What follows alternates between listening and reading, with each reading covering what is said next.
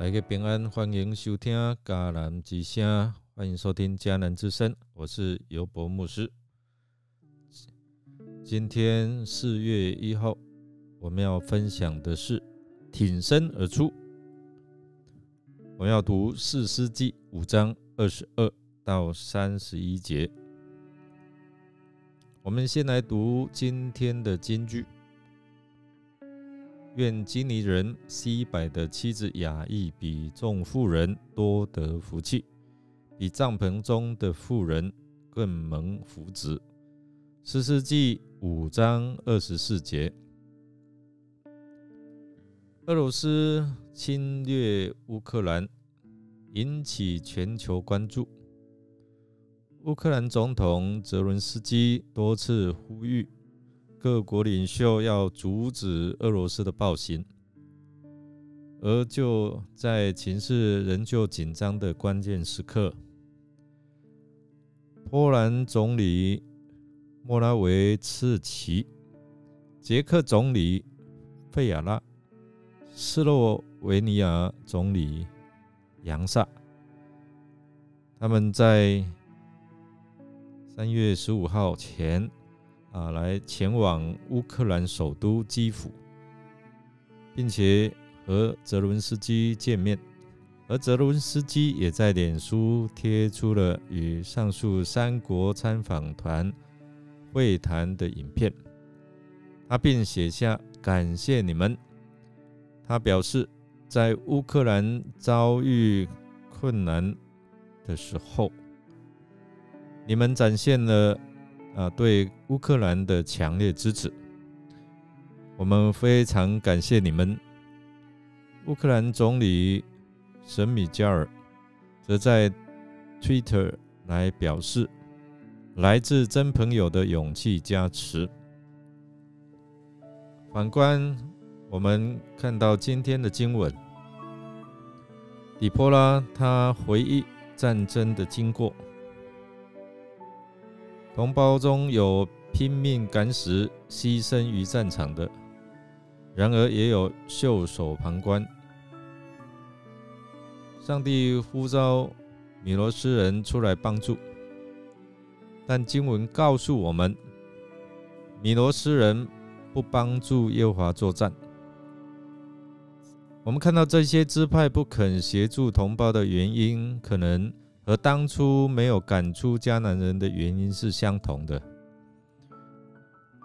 也有可能的原因是他们不相信上帝的帮助，他们自己不振作，他们惧怕仇敌，甚至因为担心仇恨影响目前的生意来往，会影响到他们的经济。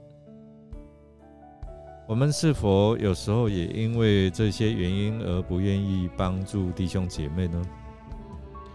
在底波拉的赞美之歌中，除了颂赞战争的胜败在于上帝，他把强敌的军队彻底击退，他是配得一切的颂赞之外，我们看底波拉后，他也赞美雅意的献身。参与在上帝的工作，成就了底波拉的预言。因为耶和华要把西西拉交给一个妇人的手里。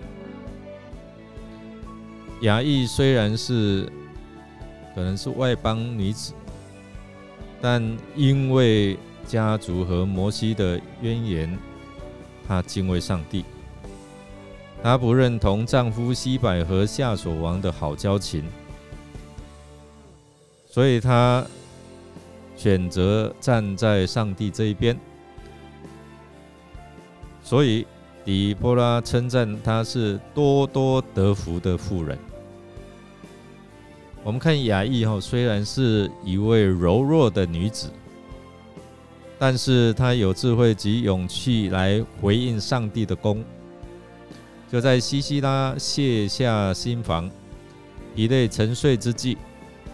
他拿着平常女人负责支搭营帐的工具，锤子和橛子，将敌军将领西西拉钉死，成就了上帝的拯救之功。亚裔不是以色列人，但是他用信心的行为表明归向以色列的神，并得到耶和华的赐福。在这边有提到说，愿基尼人西百的妻雅意比众妇人多得福气，比住帐篷的妇人更蒙福祉。在那一天，雅意可以说，他可以说：“我是个弱女子，我怎么可能去对付这些啊将领仇敌呢？”